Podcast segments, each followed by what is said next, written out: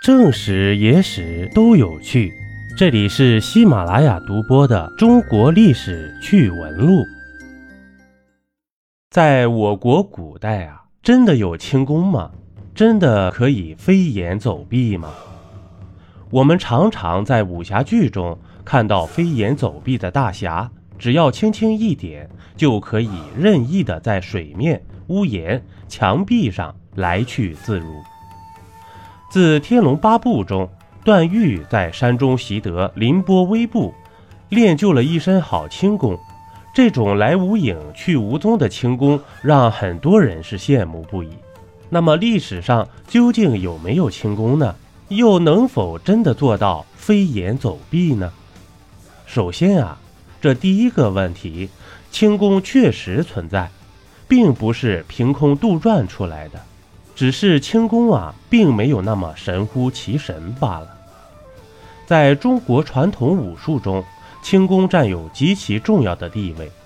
根据记载，古代学习轻功主要是从顶功和负重开始练习的。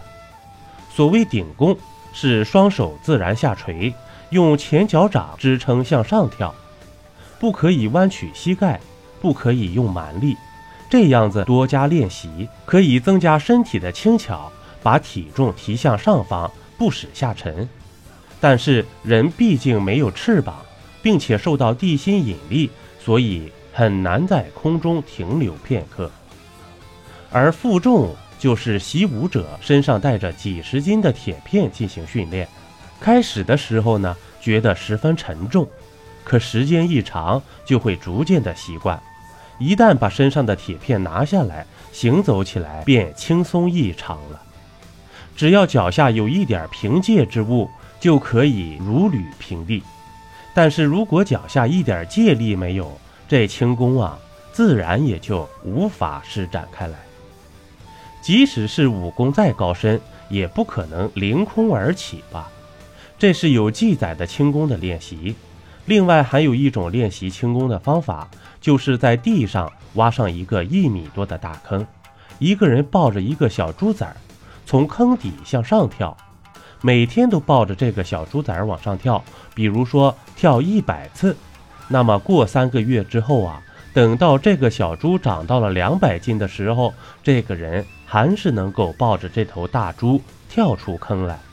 如果把猪放下来呢，那么轻功。就算是练成了，当然这种练习方法只是民间的传说，道听途说而已。再有就是靠谱的记录了。根据《北史》记载，兴建禅定寺时，寺中旗幡杆上的绳索断了。这个时候，一个叫沈星的人拍杆而上，直至龙头，把绳索系上之后，又腾空而下。人们所见，惊叹不已。当时的人啊，称他为肉飞仙。听到这儿啊，大家应该就明白了，这无非就是咱们现在的撑杆跳嘛。